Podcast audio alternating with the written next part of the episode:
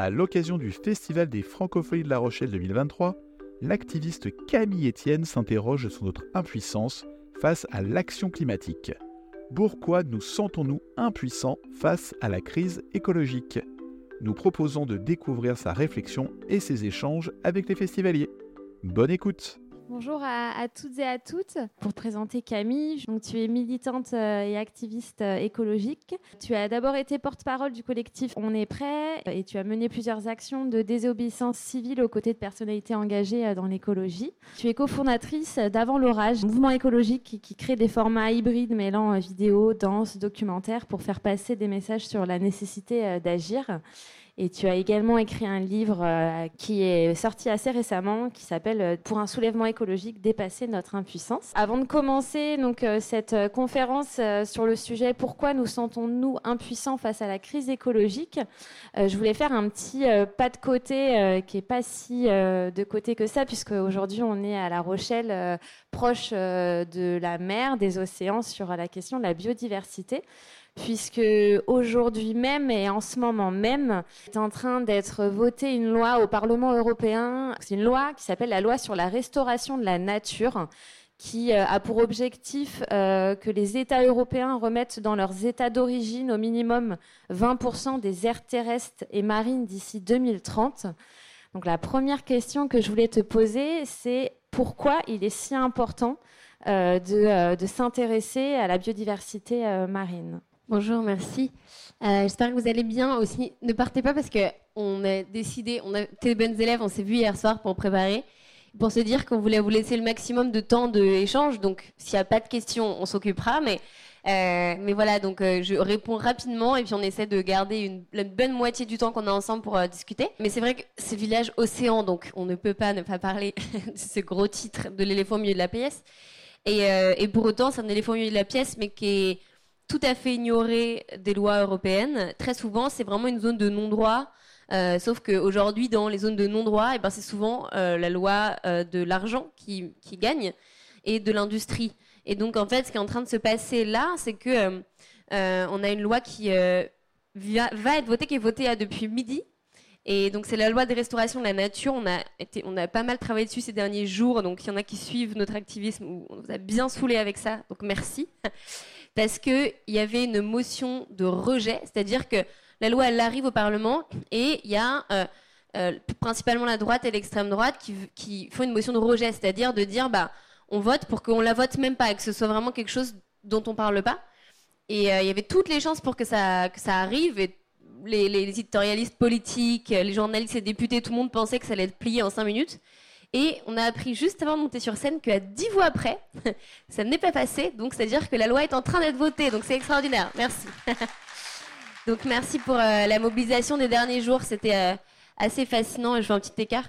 Euh, de voir, en fait, comment ce lobbying politique par la société civile marche, mais à un point qu'on n'imagine pas. C'est-à-dire que c'est des endroits où c'est l'impunité qui règne habituellement c'est des textes austères, c'est des lois compliquées, les mécanismes européens, c'est euh, franchement euh, ennuyant et difficile de s'y retrouver.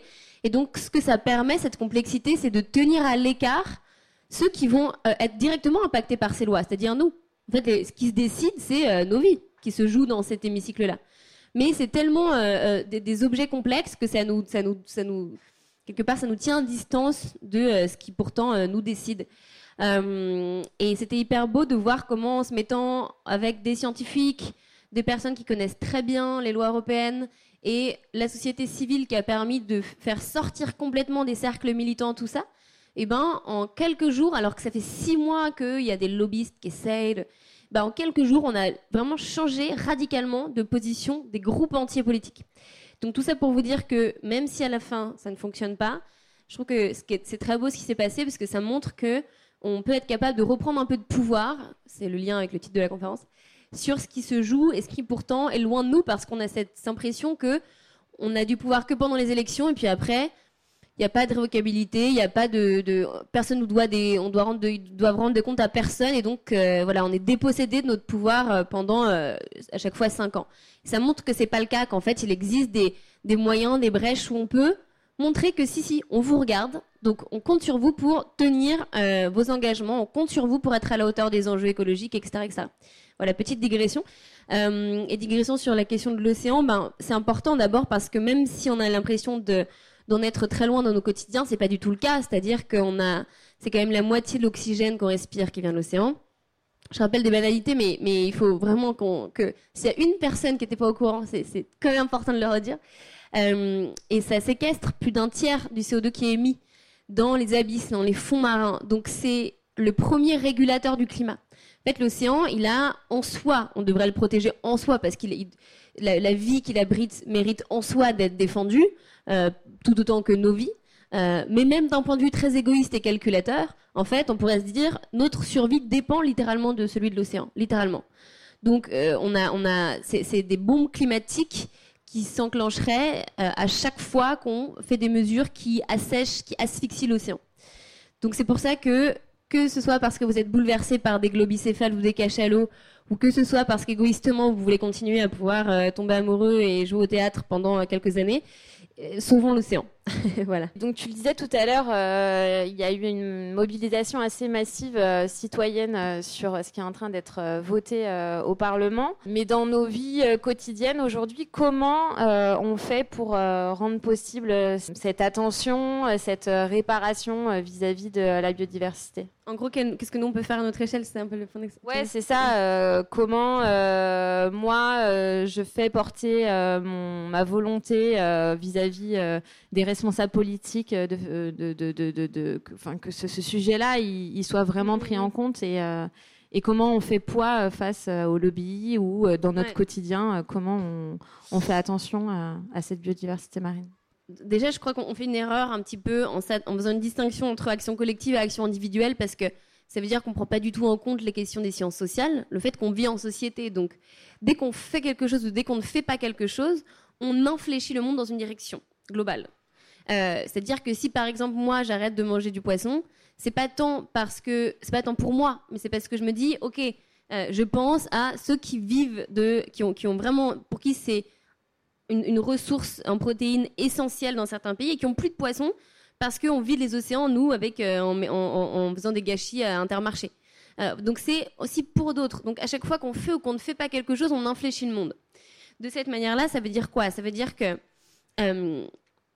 ce qu'on appelle les éco-gestes, en fait, euh, ont de l'importance d'abord pour notre santé mentale, parce que ça nous permet de ne pas être en dissonance cognitive, donc ne pas avoir l'impression que ce qu'on essaye de faire euh, euh, et, et, et, nos actions sont complètement en décalage par rapport à nos convictions. Ça, ça crée vraiment des angoisses profondes. Hein.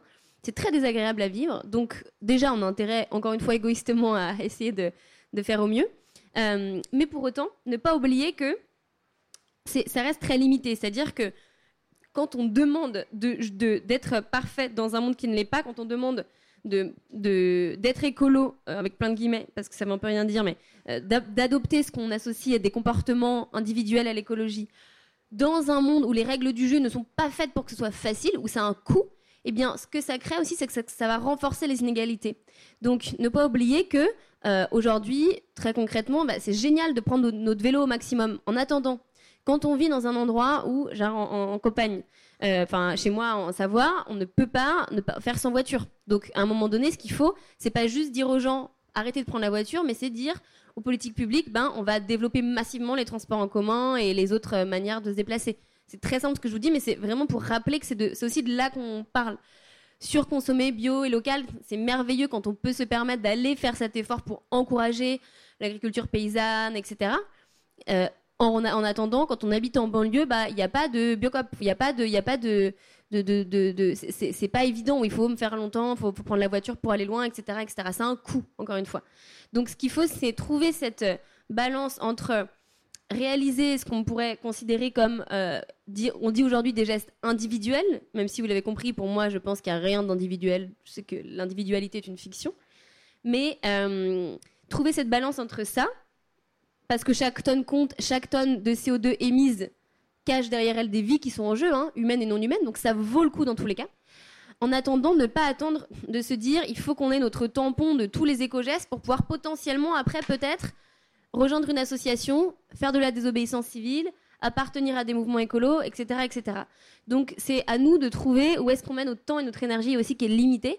Et je crois qu'il faut vraiment pas qu'on déserte l'action collective. Donc sur la, la biodiversité, je pourrais vous dire que c'est génial d'adhérer par exemple à la LPO, la Ligue de protection des oiseaux. Parce que si vous avez des jardins, vous pouvez faire aussi ce qu'on appelle des sciences participatives, c'est-à-dire on a besoin de plein de gens pour observer quelle espèce il euh, y a dans des écosystèmes précis. Donc là, c'est vraiment très concret et individuel. Vous pouvez vraiment euh, euh, participer à préserver la biodiversité là, autour de chez vous. mais on a aussi vraiment, vraiment besoin que vous mettiez une partie de votre temps et votre énergie pour rejoindre des combats plus grands, pour qu'on change vraiment les règles du jeu, qu'on les bouscule. Et, ça, ça veut dire rejoindre, des, pour moi, des associations collectives. Il euh, y a Bloom sur la question de l'océan, où on a beaucoup travaillé ensemble, qui fait un travail absolument hallucinant, pour l'avoir vu de près. en fait, ils font ce que font les lobbies de la pêche dans les parlements européens, mais ils le font pour des bonnes raisons. Donc c'est plutôt cool. Euh, et voilà, je dirais principalement, euh, c'est ça, c'est trouver votre dialectique à vous entre ce que vous pouvez faire au quotidien. La raison, principalement pour la biodiversité, c'est réduire drastiquement notre consommation de produits animaux. Hein. Ça, c'est très simple mais aussi vraiment vous engager collectivement. Voilà, je l'ai dit 18 fois pour être sûr que même ceux du fond qui arrivent l'ont entendu. Maintenant, j'arrête. Euh, peut-être faire un, tout petit euh, retour en arrière parce que euh, donc là tu, parlais justement de la nécessité d'agir collectivement.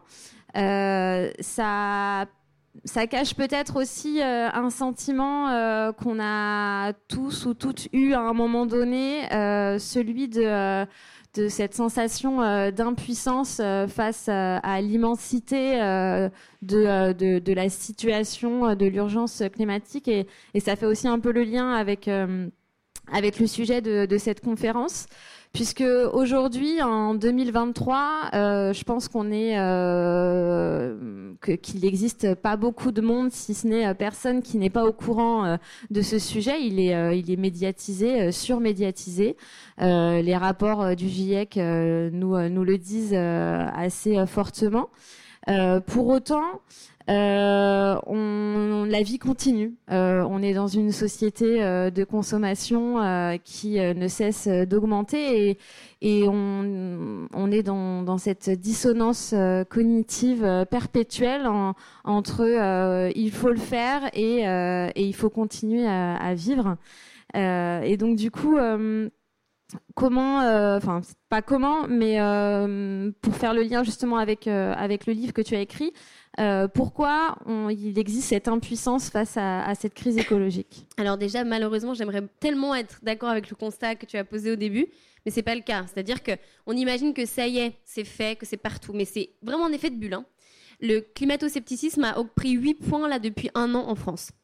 Vous avez 17% des moins de 25 ans, 17%. Donc vous prenez quand même sur 100 personnes, il y en a 17 qui sont climato-sceptiques en France. Euh, donc, et, ça, c'est une étude très intéressante, ça fait moins d'un mois qu'elle est sortie. Euh, et ça corrobore en plus d'autres euh, d'autres études qui ont été faites. Donc en fait, ce que ça montre, c'est quoi? C'est que on imagine de la même manière sur le traitement médiatique. Vous voyez, on imagine que c'est partout. Quand on regarde, ne serait-ce que l'année dernière, il n'y a pas encore les chiffres qui sont sortis pour cette année, mais l'année dernière, c'était moins de 1% euh, du sujet qui, de, l'urgence climatique qui était traité dans les, euh, dans les quotidiens. C'est-à-dire que dans, vous prenez tous les sujets qui sont faits dans, dans les quotidiens, que ce soit presse ou que ce soit télé, seulement 1% parlait de l'urgence climatique. Ce qui est quand même un peu étrange quand on voit l'urgence de ce qu'on vit et euh, le fait que bah, on parle quand même des conditions de vie sur Terre, ça paraît particulier que ce soit pas plus que ça.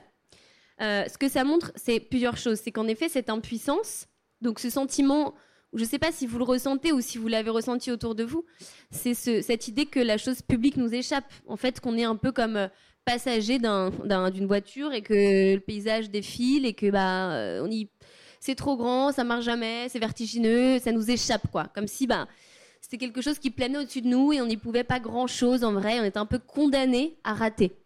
Euh, j'essaie de montrer que c'est une construction, c'est-à-dire que D'abord en faisant le lien très concret avec l'industrie fossile. Euh, ce qui s'est passé, c'est que dans les années 70, ils étaient au courant des conséquences du, dérèglement climatique. Pourquoi? Pour une raison très simple. Quand on a une entreprise, on veut savoir si ça va continuer pendant un moment donné, si on peut se projeter dans les profits qu'on va faire. Ça paraît tout à fait normal. Donc ils ont embauché, dès qu'ils ont commencé à extraire des énergies fossiles du sol, ils ont embauché tout un tas de scientifiques pour savoir à quoi allait ressembler le monde dans lequel leur entreprise allait évoluer. Ils avaient les meilleures données scientifiques pour montrer mieux que ce qu'on avait dans la recherche publique, hein, pour montrer que euh, extraire des énergies fossiles du sol, donc ce qu'ils étaient en train de faire, allait potentiellement condamner une bonne partie de la vie sur Terre. Euh, et ils ont décidé quoi? Au lieu de dire peut-être on va arrêter, c'était pas une super idée, quand il était encore temps de le faire, on va plutôt continuer, mais euh, on va payer des climato-sceptiques. Donc, ils ont littéralement payé des gens, des scientifiques, pour mettre en avant des fausses études, pour créer, fabriquer le doute. Ça, vous l'avez dans le livre Criminel climatique de Michael Correa. Stéphane Foucard aussi, journaliste du Monde, a beaucoup travaillé sur le sujet. Tout ça est très documenté. Hein. Et c'est pas que Total Energy, c'est Exxon, c'est BP, c'est Shell. Euh, donc, première stratégie, c'est fabriquer le doute. Quand ça a commencé un peu à plus trop être possible et un peu à se voir, une autre méthode très puissante, ça a été de justement individualiser l'action. C'est-à-dire euh, l'empreinte carbone. Est-ce que tout le monde voit ce que c'est l'empreinte carbone? Ça va? Il y a une main discrète qui se lève pour me dire qu'il voulait que j'explique Non Waouh, génial. Euh, et bien en fait, l'empreinte carbone, elle a été elle a été vulgarisée et démocratisée massivement à coût de 260 millions de dollars en 2016 par British Petroleum.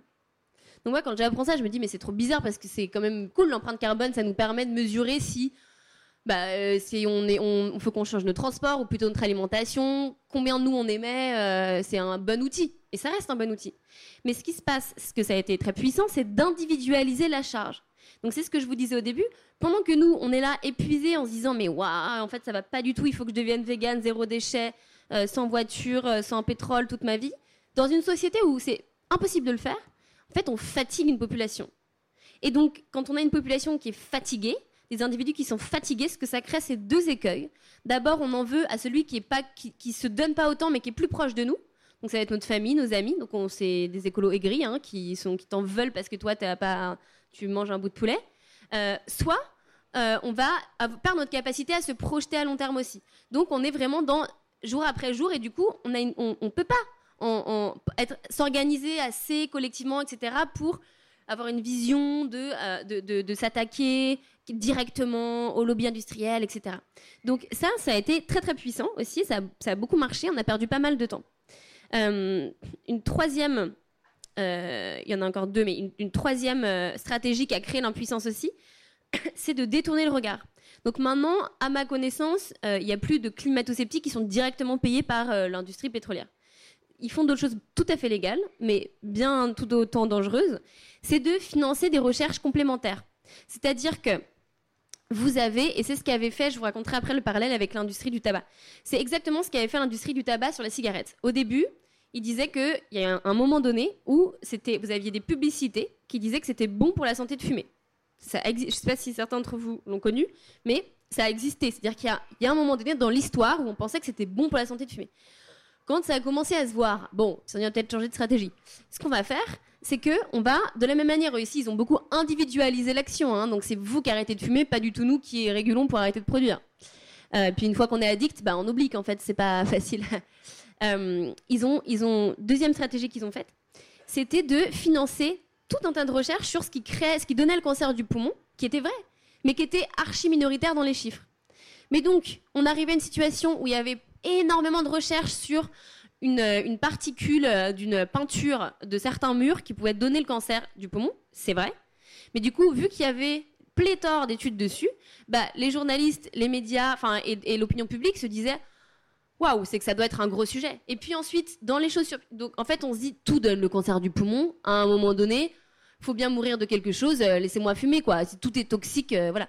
Donc ce que ça crée, c'est qu'on noie le poisson. C'est exactement ce qui se passe là dans leur euh, financement. Eux, donc ils essayent beaucoup d'aller dans les labos de recherche, dans les écoles euh, ingénieriales, pour parler du fait de la géo-ingénierie. Donc l'idée d'envoyer du soufre dans l'espace, euh, de, créer des choses pour changer la pluie, enfin qui est vraiment de la science-fiction. et de la technologie. Donc l'idée que la technologie sauvera le monde, qu'on va avoir 100 personnes brillantes à Stanford dans un garage qui vont trouver une machine pour sauver le monde, ça, il y a une recherche énorme dessus.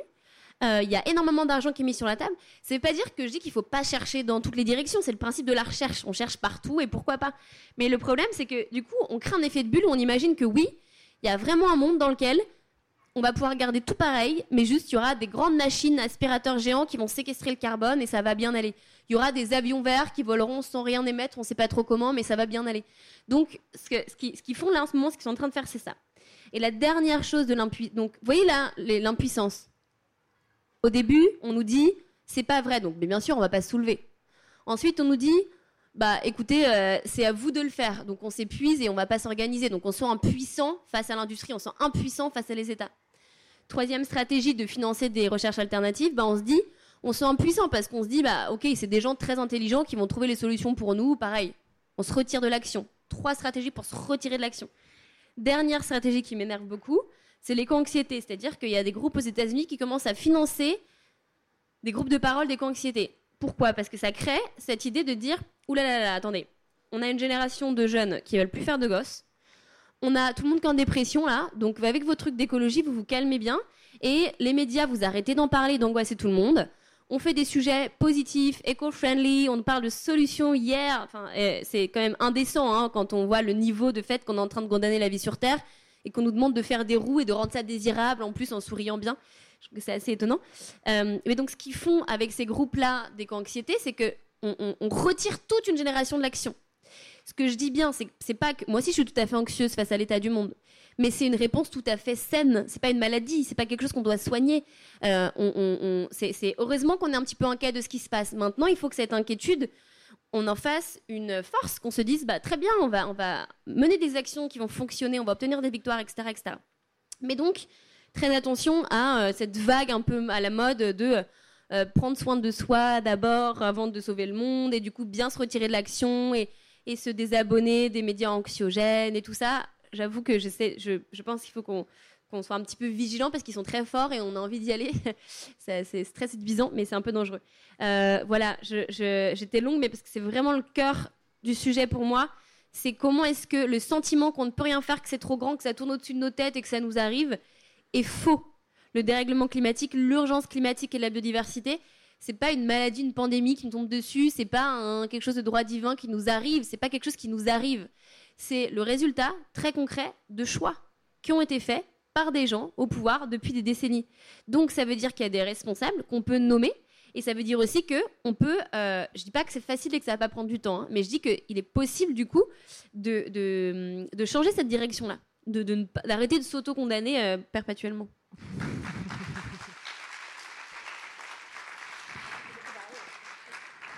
En tous les cas, euh, ce que je trouve vraiment intéressant quand tu parles euh, de l'éco-anxiété, euh, c'est le fait que ce que tu racontes sur le fait que c'est normal de passer à un moment donné par un, sentiment de mal-être parce que parce qu'on est face à, quelque chose qui nous dépasse et, et comment aussi euh, parler de, de, de, tout ça, euh, de se dire que euh, ben oui, euh, là, les, on peut pas toujours vivre dans un monde où tout va bien, où on, on, est heureux et, et, que voilà, ça fait partie d'un passage normal qu'il ne faut pas essayer de mettre sous terre et comme tu le disais euh, de faire en sorte que, euh, ben, qu'on va payer euh, des groupes et, qu'on arrête de parler de ces choses de façon négative.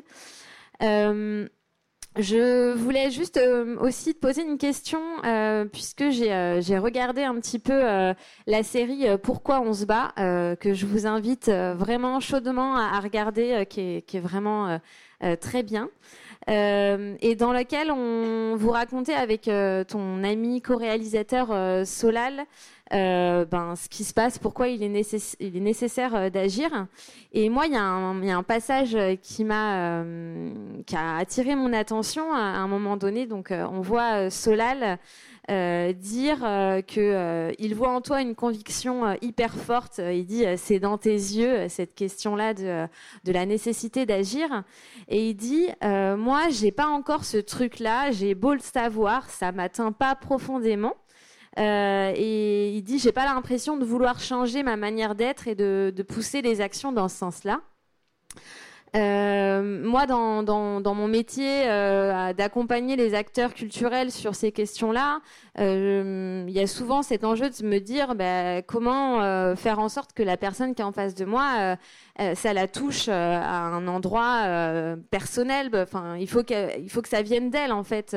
Et, justement, comment faire en sorte pour que les gens se sentent concernés? Toi, tu as une histoire qui, qui est à toi vis-à-vis de ce sujet-là et qui fait que tu en es là. et comment individuellement on fait pour embarquer tout le monde et pour que ce soit quelque chose, une histoire sensible, quoi. Euh, bon, là, tout ce que je vous dis sera que du tâtonnement, parce que évidemment qu'il n'y a pas de réponse claire à ça, mais euh, il y, a plusieurs positions. C'est-à-dire que ce qu'il ne faut pas oublier quand même, les amis, c'est que on n'a pas le choix déjà de un, et que deux, c'est une, une, question sacrément privilégiée quand on peut encore se poser, qu'on soit dans la position où on puisse se dire, est-ce que ça me bouleverse assez pour que je m'engage? Euh, C'est qu'on a beaucoup de chance. Parce que ceux avec qui je travaille, euh, qui sont des activistes d'Ouganda, par exemple, sur, on travaille sur une pipeline, enfin contre une pipeline, évidemment, euh, eh bien, elles, c'est une question de vie ou de mort. Donc, euh, que ça leur plaise ou pas, qu'elles aient envie de faire autre chose ou pas, juste, c'est une question de vie ou de mort, littéralement. Leur village se fait raser par une entreprise française, l'Union Total Énergie, pour y construire une pipeline qui passera au milieu de leur plus grand parc national, au milieu du lac Victoria, c'est-à-dire que s'il y a ne serait-ce qu'une seule fuite de pétrole. Et on sait que ça peut arriver soit pour une question technique, parce que ça arrive très souvent, encore récemment au Pérou, mais aussi politique, hein, ce qu'on a vu avec Nord Stream 2, c'est-à-dire qu'il y a un conflit à un moment donné, puis c'est une zone où il y a beaucoup de conflits, il y a un conflit, on veut faire en sorte que 40 millions de personnes qui dépendent de ce lac pour avoir de l'eau euh, bah, soient empoisonnées, c'est assez facile. On va, on va, enfin, j'imagine bien que c'est pas facile de trouver une pipeline, mais disons que c'est une cible évidente. Euh, donc, pour eux, c'est vraiment une question de vie ou de mort. Euh, quand j'étais pareil avec une activiste qui venait, elle, de, venait d'une petite île du Pacifique, et en fait, elle me disait, mais nous, on est quand même la première fois dans l'histoire où on est dans parmi les cinq pays selon euh, selon le GIEC qui, vont, qui sont en première ligne. Et en fait, c'est-à-dire que moi, j'habite un endroit où potentiellement, je sais que dans ma vie, je vais le voir disparaître totalement. Donc, imaginez quand même, je, me projetais, je me disais, mais c'est vrai que si la France toute la France était menacée en tant que France, en tant qu'existence de la France. C'est-à-dire que dans, le, dans, le, dans, sa durée de vie, elle va peut-être connaître le moment où juste son pays entier va disparaître. C'est très bizarre. Enfin, tout son territoire, il restera les gens et la culture. Enfin, c'est très, très étrange. Donc, n'oublions pas quand même une chose, c'est que euh, on fait partie euh, des plus riches de ce monde, nous, là, ici. Euh, il y a des inégalités au sein de notre pays. il faut aussi qu'on s'attaque aux dirigeants et tout, on est bien d'accord. Mais sur la question du soulèvement, je fais un petit peu attention parce que, évidemment, que moi, c'est facile dans le sens où j'ai eu beaucoup, beaucoup de chance. Et je suis très privilégiée d'avoir eu accès à la nature très tôt dans mon quotidien parce que j'ai grandi juste à côté d'un parc national, avec des parents alpinistes, etc j'ai énormément de chance parce que j'ai fait des études euh, très tôt sur euh, ces questions environnementales, j'ai pu avoir accès à toutes les connaissances, etc. Mais une fois qu'on a ce niveau de privilège, en fait, ça nous oblige. C'est pas un hobby, c'est pas, euh, c'est pas moi je suis écolo parce que ça m'amuse, c'est pas un club, c'est pas, pas un club de bridge, quoi. C'est vraiment, c'est pas, pas un hobby. c'est une nécessité vitale. Donc, soit on se cache encore un petit peu derrière en détournant le regard, soit on est capable de se dire, peu importe notre parcours, là je pense qu'on est, il y, a assez d'indignation partout où on pose le regard pour être capable de le voir. Donc si on choisit de pas le voir, n'oublions pas que c'est un choix. Et je pense que c'est un choix qui est euh, sacrément condamnable. Donc euh, il nous appartient d'en faire d'autres. mais, euh, mais, mais voilà, nous on essaye, c'est toujours étrange parce qu'on essaye en même temps d'être dans un discours et d'être de toucher par le sensible, d'utiliser l'art, le beau, pour essayer d'émouvoir les gens en, profondeur aussi et, dire, ok, nous on a eu la chance d'être bouleversés parce qu'on a grandi à côté des bouquetins et que ça m'a bouleversé assez pour euh, avoir une force euh, inalignable sur ce sujet-là. Donc, donc évidemment qu'on essaie d'utiliser toutes les méthodes, autant euh, de la danse, de la musique, du cinéma, utiliser de la poésie. On essaye de, on essaie tout ce qu'on peut en fait pour que des gens qui sont un petit peu, qui ont un peu la flemme de vraiment ressentir cette chose qui brûle, puissent y avoir accès, se connectent à cet élan vital. Maintenant, il y a aussi une partie de moi qui a envie de dire, les amis, euh, c'est étonnant quand on. en fait, moi, ça a été assez éreintant parce qu'on me demandait tout le temps de rendre. Je devais tout le temps me justifier de ce qu'on faisait et on devait dire, mais euh, oui, mais si ça marche pas, c'est parce que l'écologie, vous n'êtes pas désirable. Sauf que je trouve que c'est. Et au début, j'ai répondu, hein, mais je vous jure, j'ai donné sur cette question. J'ai tout essayé pour rendre ça désirable. Enfin, avec plein d'autres, hein, et, à mon échelle. Mais je veux dire, on a tout essayé pour euh, rendre ça cool, drôle, euh, mettre de la musique dans les marches, mettre des paillettes, euh, tout essayé. Et il y a une partie de moi qui était toujours quand même un peu émervée par l'indécence de cette question, parce que je me disais, mais attendez, dans quelle dystopie cynique sommes-nous donc maintenus pour que le fait de, de garder des conditions de vie sur Terre doivent être rendus désirables pour que potentiellement on daigne regarder l'option de considérer faire quelque chose. C'est très bizarre quand on y réfléchit. Euh, donc voilà, c'est pour ça que partout autour de nous, on la voit, l'indignation, on, voit euh, ce qui est en train de se passer. Maintenant, on n'est pas du tout condamné à cette impuissance. Donc, euh, je ne dis en rien que c'est facile, en rien que c'est pas violent, en rien, vraiment. Hein. Euh, il faut beaucoup de courage, mais je crois qu'on n'a pas trop d'autres choix que d'avoir ce courage-là parce que pour certains, c'est vraiment déjà une question de vie ou de mort et rien que pour eux, on se doit de le faire.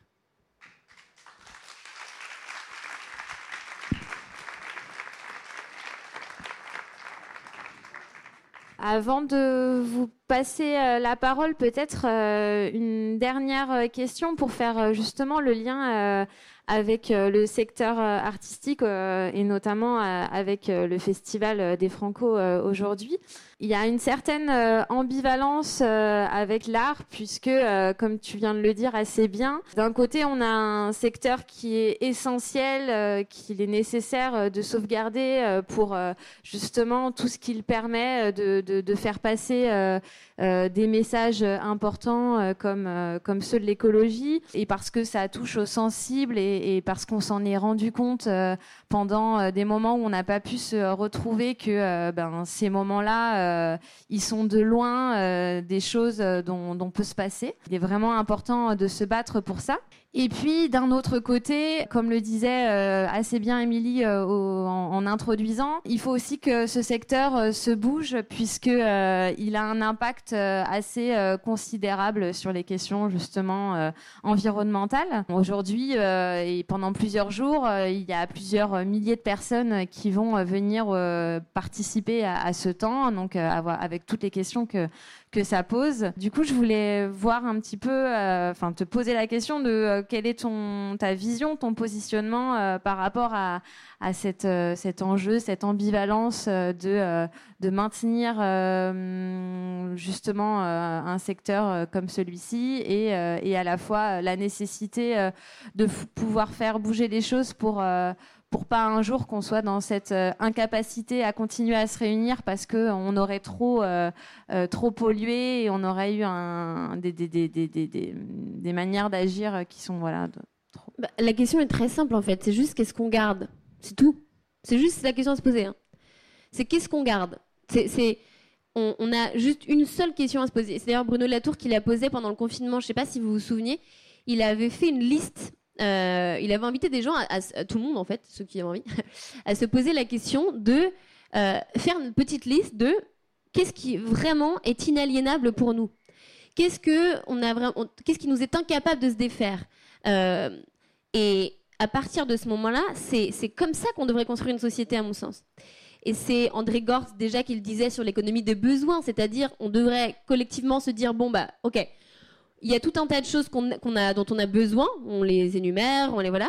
Euh, d'avoir accès à l'éducation, à la santé, et on peut choisir des choses inutiles, hein, parce qu'on se dit que euh, notre place sur Terre n'est pas que d'être utile, et que ça peut être. Euh, on peut se dire que l'art en soi est quelque chose dont on, qui vraiment nous est pour autant nécessaire, inutile mais nécessaire. On peut décider ça, mais une fois qu'on a décidé ça, on a une certaine, on a, on a voilà, on a cette, donc ces besoins qui sont posés, et on travaille à mettre des ressources pour satisfaire ses besoins, qui puissent être satisfaits pour toutes et tous. C'est bien l'enjeu, sinon ça ne sert à rien. Et donc, ça veut dire qu'on va mettre des ressources humaines, donc du temps, euh, du temps de travail, pour satisfaire ses besoins. On va aussi mettre des ressources naturelles, euh, donc bah là, vous voyez très bien toutes les ressources naturelles, quoi. Euh, des ressources financières, du capital au service de, la fabrication de ses besoins. Mais une fois qu'on a satisfait ses besoins, bah, est-ce qu'on a, besoin de créer d'autres besoins fictifs qu'on n'a même pas pour rien? C'est très bizarre. C'est-à-dire qu'une fois qu'on a satisfait ses besoins, bah, c'est ce qu'il appelle l'économie du temps libéré. Et c'est quand même génial. C'est-à-dire qu'une fois qu'on a fait notre travail, bon bah voilà, comme à l'école, on a fait le devoir, bah allons-y maintenant, allons euh, jouer, créer, s'aimer, euh, euh, nager. Je sais pas, on peut faire mille choses de merveilleux qui sont autre chose que travailler à la fabrication de ses besoins.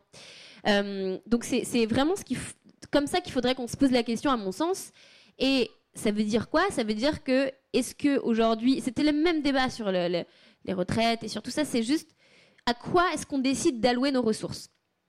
Est-ce qu'on a envie, par exemple, de euh, mettre du temps de travail, des dos fatigués, euh, des ressources, euh, du, plastique du fin fond qui vient du pétrole, tout ça, pour fabriquer des baskets qui clignotent? Peut-être qu'on peut se dire qu'on n'a pas besoin, en fait, et que juste, c'est pas, pas quelque chose dans lequel on a envie de d'épuiser les gens, la terre, tout épuiser pour quelque chose qui ne sert à rien, ne rend heureux personne. Peut-être que c'est comme ça qu'on devrait se poser la question. Et ça change tout parce qu'alors, euh, si on se dit, bah oui, euh, ça va demander des ressources les festivals, ça, même si on fait le max, ça a un impact. Hein.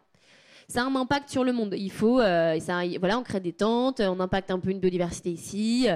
Il y a, y, a, y, a, des infrastructures, il y a bien sûr, il y a du transport, des gens qui viennent, tout ça. Ça a un impact, bien sûr. Mais la question à se poser, c'est est-ce qu'on se dit que ça fait partie des choses qui sont tellement importantes pour nous qu'on va décider d'allouer des ressources à ça? Et moi, je pense que oui, je fais partie de ceux qui pensent qu'avant d'arrêter les festivals, il y a beaucoup d'autres choses à arrêter. Euh, mais par contre, il faut vraiment travailler sérieusement à arrêter ces autres choses, parce que sinon, c'est trop facile. sinon, on dit juste tout est important, on arrête. Et c'est la, question, elle se pose à cet endroit, c'est-à-dire que, on en parlait ce matin, c'est que euh, moi, je fais partie de ceux qui pensent que on a des, enfin, même pas qui pensent, qui ont réalisé avec grâce aux études de plein d'autres, parce que c'est pas une croyance, qu'on a des limites planétaires notre existence, elle s'inscrit dans des limites. Mon corps est limité, bah, même si j'ai envie d'être plus grande, voilà, mon, corps limite mon existence.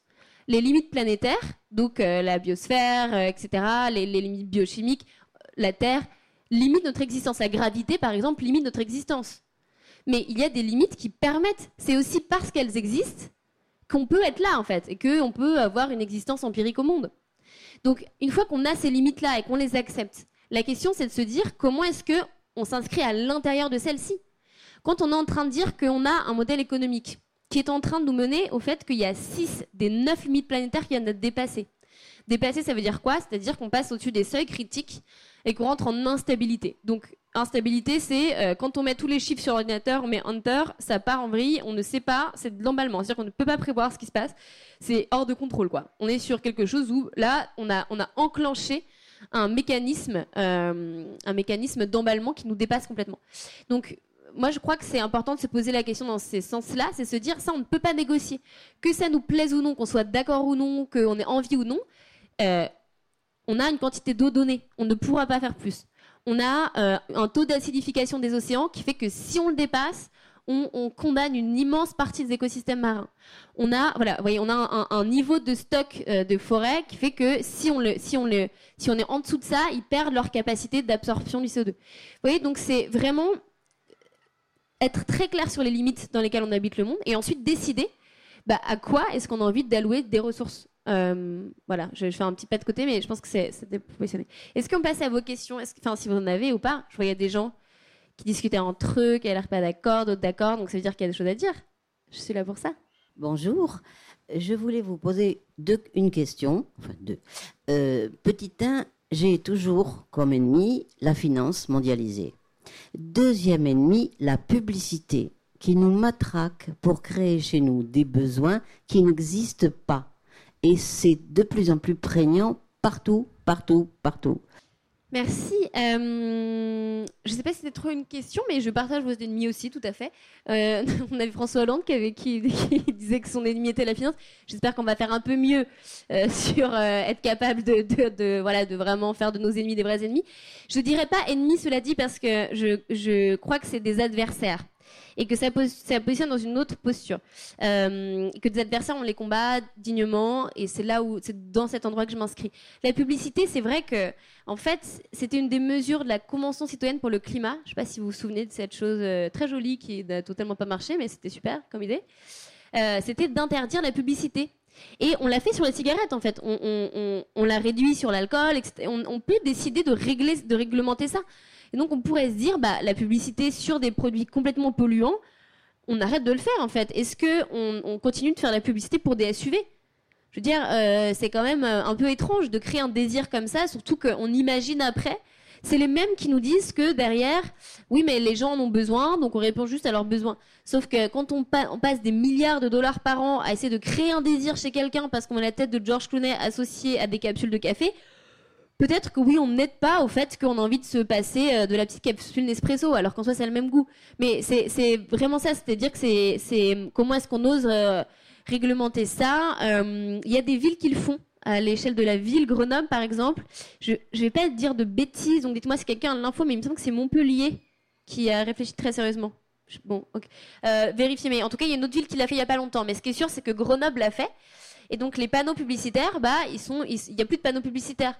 C'est un début, mais c'est quand même sacrément bien parce que moi, je vois quand je suis dans le métro à Paris et que euh, tu es là un peu granchon et que tu vois une pub qui est écrit euh, évadez-vous avec euh, quelqu'un en robe rouge magnifique comme ça et de Air France, évidemment qu'on a envie d'être aux Seychelles, quoi. Euh, ça nous aide pas à, accepter le fait qu'on s'évade pas de notre quotidien, mais qu'on s'évade de prison normalement, donc c'est très étrange.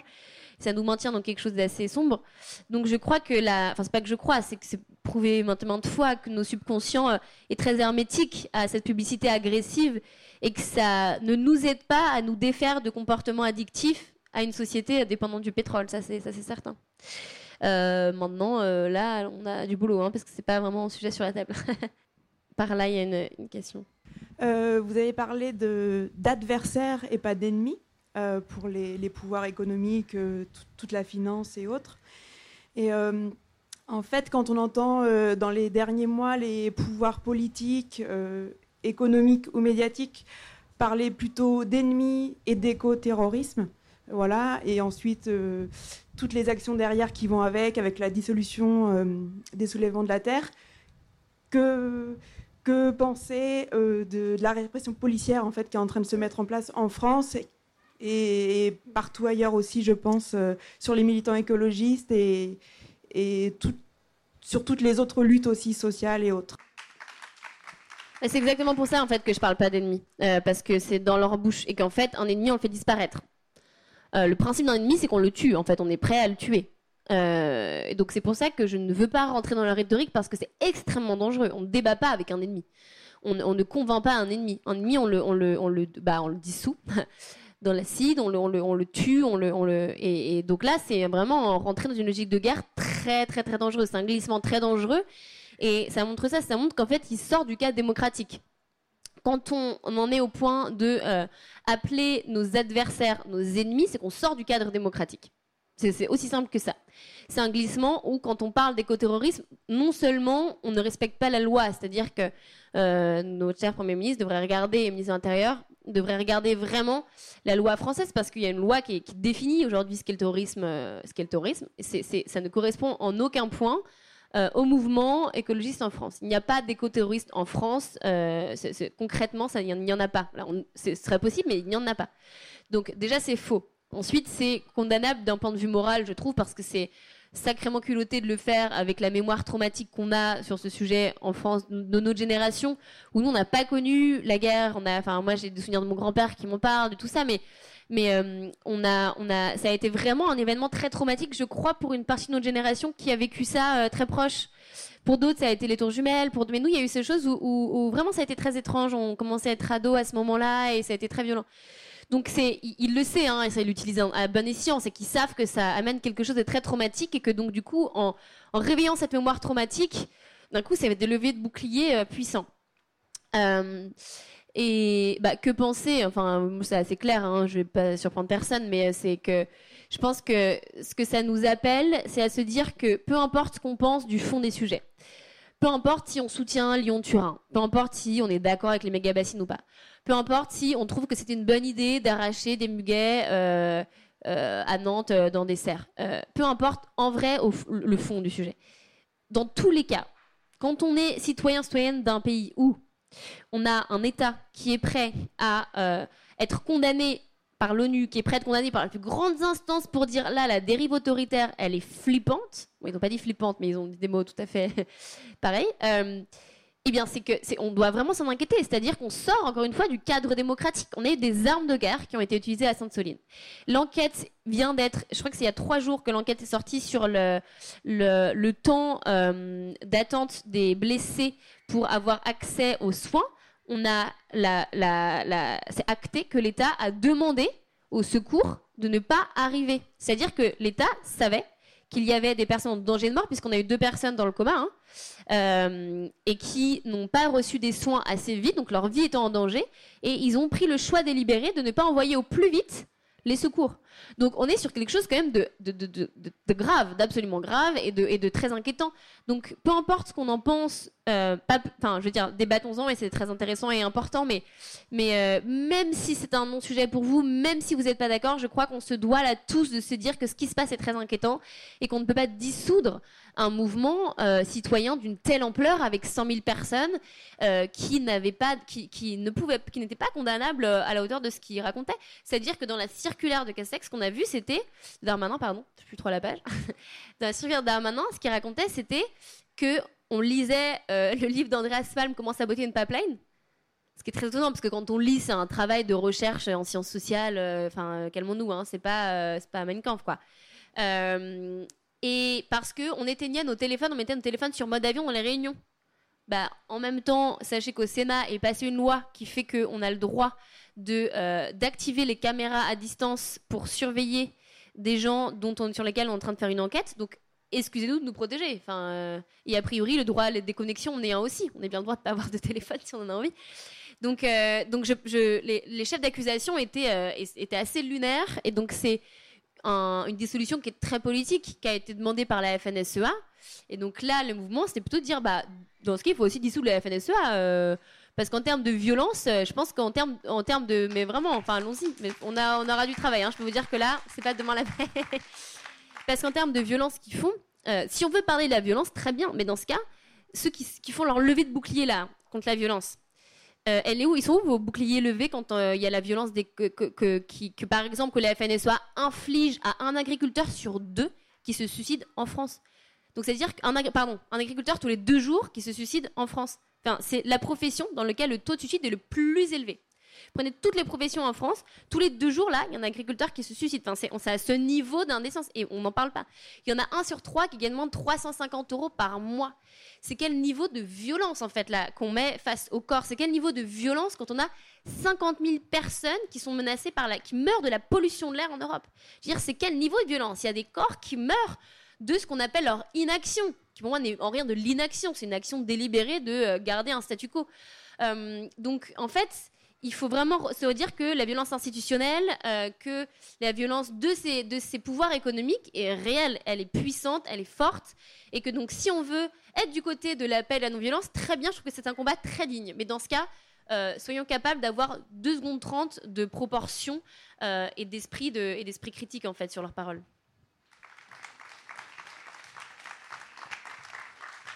Est-ce qu'il y a d'autres questions?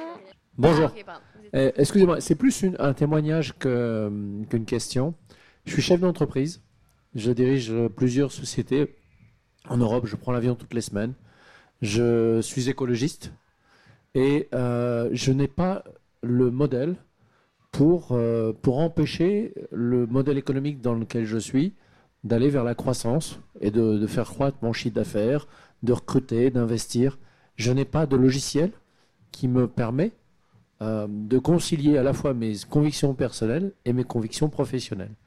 Et je, veux simplement témoigner de ça, euh, puisque j'embauche euh, régulièrement des gens, j'emploie 400 personnes, mais je n'ai pas la solution en fait pour aller vers un impact plus faible de notre activité vis-à-vis de, de l'environnement merci beaucoup pour votre euh, témoignage. Euh, déjà, je peux vous conseiller des ressources académiques. Vous pouvez lire le livre de. En plus, on a le même éditeur, donc là, je fais totalement de la pub du seuil euh, de Timothée Paric, qui a écrit son ouvrage qui s'appelle Ralentir ou périr. et, et j'ai aucun sorte de conseil à donner, ce serait très indécent de ma part, mais en même temps, je crois que il faut pas voir ça comme. En tout cas, je fais pas partie de ceux qui pensent qu'il s'agit de réduire l'impact. C'est-à-dire que je fais pas partie de ceux qui pensent qu'il faut juste passer à la transition, quoi. Faut pas juste passer le monde au crible du bilan carbone et se dire, ok, on va prendre le même monde, on va le rendre carbone compatible ou neutre en carbone. Euh, il s'agit vraiment d'être dans un totalement autre endroit. C'est-à-dire, c'est pourquoi je dis ça? Parce que j'ai pas envie d'un monde où il y a des armes, mais des armes recyclables, quoi. Euh, c'est pas le sujet, c'est juste un monde dans lequel on ne devrait plus avoir besoin de ça. Vous voyez, c'est caricatural ce que je dis, mais c'est vraiment de à quoi C'est la question que je disais au début, c'est c'est c'est pas on va faire des baskets qui clignotent. J'ai une petite fixette sur les baskets qui clignotent. Je trouve ça vraiment très bizarre.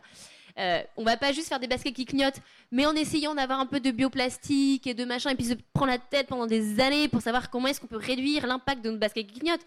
Juste comment est-ce que vous avez des employés là vous avez une capacité organisationnelle assez importante, puisqu'apparemment, vous avez réussi à avoir plusieurs entreprises en Europe, etc. Vous avez un capital financier, une crédibilité dans le milieu, je ne vous connais pas, mais j'imagine dans ce que j'entends. Euh, voilà. Et donc, en fait, comment est-ce qu'on met ça au service d'une finalité qui est complètement différente? Je dis bien que c'est pas évident, hein, mais je crois que la question fondamentale, elle est là. C'est pas tant comment est-ce que, on, par exemple, sur la question de, de l'eau en bouteille, en fait, c'est se dire, pas tant comment est-ce qu'on essaye de réduire un peu, faire des bouteilles plus légères, tout ça. C'est juste se dire, est-ce qu'on est, c'est pas d'une indécence totale de vendre quelque chose qui est gratuit et qui est vital? Est-ce que peut-être que ça, on ne devrait pas totalement arrêter et tourner? Et ça paraît très utopique ce que je suis en train de dire, mais encore une fois, euh, on n'a pas, enfin, on s'inscrit à l'intérieur de limites planétaires qui font que si on les dépasse, on met en danger les conditions de vie sur Terre. C'est tout. Donc maintenant, mettons toute notre énergie, notre temps, notre travail au service de comment est-ce qu'on habite ce monde à l'intérieur de ses limites. Le modèle économique de croissance actuel basé sur euh, une croissance qui est mesurée par un indicateur euh, de, de, produit intérieur brut, qui mesure en rien la croissance du bien-être, du bonheur, de la santé. Euh, et pour fin de master d'économie, on voit bien que au début, il y a une corrélation, mais il y a un moment donné où c'est plus vrai. C'est-à-dire que c'est pas vrai que plus on croit, plus on est heureux, plus on est en bonne santé, plus on, on a accès à l'éducation, etc. Il y a un moment donné où ça se décorrèle. Donc peut-être qu'on se dit qu'on est pour la croissance de ce que je disais tout à l'heure, ces besoins-là. On est pour la croissance euh, du bien-être de notre population. Mais tout à fait, et heureusement, je veux dire, euh, bien sûr. Mais comment est-ce que du coup on produit si bien qu'on ait un appareil productif qui soit dirigé vers la maximisation de ces besoins-là? Euh, Autre exemple très concret. Shell. Shell, vous voyez, Shell qui fait de l'industrie fossile, son logo, c'est un, un, coquillage. Vous voyez l'espèce de. Pourquoi? Parce qu'en fait, Shell avant, il faisait du commerce de, du commerce de coquillages rares, ce qui n'a à peu près rien à voir avec la question du pétrole. Mais ils ont changé parce qu'il y a une opportunité de marché. Euh, pendant le Covid, on a eu plus d'avions qui pouvaient, pouvaient euh, voler. Et donc, en Suisse, euh, ce qui était l'équivalent de Air France Suisse, donc Swiss Airlines, j'imagine, je ne sais pas, qui, ont qui, ont, qui ont reformé, ils ont fait un bilan de compétences de leurs employés qui avaient plus de travail. Et ils se sont rendus compte, euh, assez rapidement j'imagine, qu'ils avaient les mêmes compétences que euh, pour les trains, c'est-à-dire euh, gérer des gens pour être à l'heure, la logistique, etc. Donc ils ont fait une formation très très vite de quelques jours. Et d'un coup, ils ont réussi à avoir une partie, une grande partie de leurs employés qui ont pu aller aider sur le fret ferroviaire et qui ont pu retrouver un emploi là-dessus. De la même manière, on en parlait avec des employés de vers Toulouse qui font les pales des avions de Airbus. En fait, ils disent, bah, nous, on a les compétences pour faire des pales aussi d'éoliennes, en fait. C'est plus ou moins, bien sûr qu'on a une petite formation, mais qui peut être rapide, mais il est possible de changer l'industrie pour le mettre au service d'une finalité qui est bien différente. Et ce que ça demande, ça, c'est de poser la question aux employés eux-mêmes. Et j'en parlais encore avec une autre personne qui travaille chez Total Energy, figurez-vous, et qui euh, était un, raffineur de grande centre. Donc c'est un raffineur, c'était vraiment quelqu'un qui euh, travaillait dans, euh, dans l'extraction, quoi.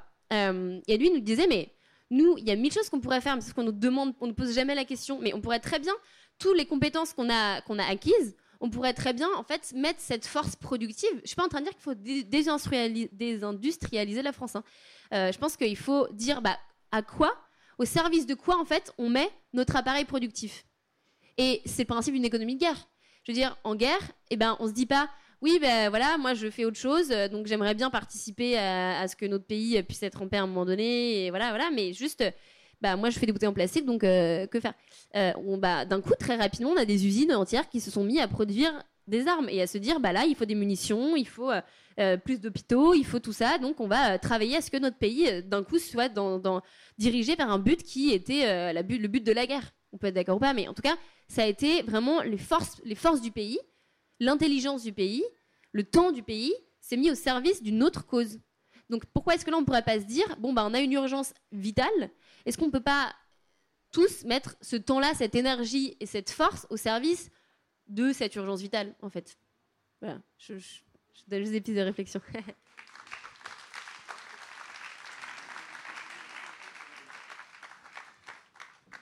Madame qui a une question euh, là derrière, au micro. Et après, je vous laisse tranquille. J'aime bien la fin de ce que vous, de ce que vous avez dit. je me tais alors, du coup.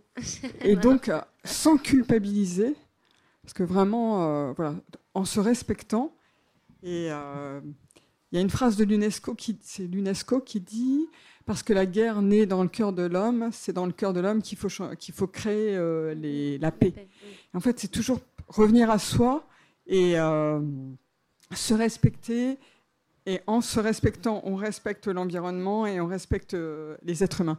Voilà, vraiment se respecter en tant qu'individu pour respecter également la, planète. Croire en l'homme, croire en l'homme, vraiment. Bah, c'est une bonne euh, conclusion. Qu'est-ce que tu en penses? Oui, oui, totalement. Mais c'est vrai qu'on peut. En tout cas, je crois ce qu'il faut pas, l'écueil dans lequel il faut pas tomber, c'est dans la détestation de notre propre espèce. Euh, et c'est euh, Georges Sand, que je recite très souvent parce qu'elle est assez géniale cette question, qui dit À ceux qui disent après moi le chaos, c'est le plus funeste des blasphèmes parce que c'est la démission de, notre condition d'homme. C'est la rupture du lien qui unit les générations et qui les rend solidaires les unes aux autres. Donc, puisque ce n'est pas après nous le chaos, eh bien alors faisons en sorte que l'on soit juste avant l'orage et qu'on essaie de l'éviter.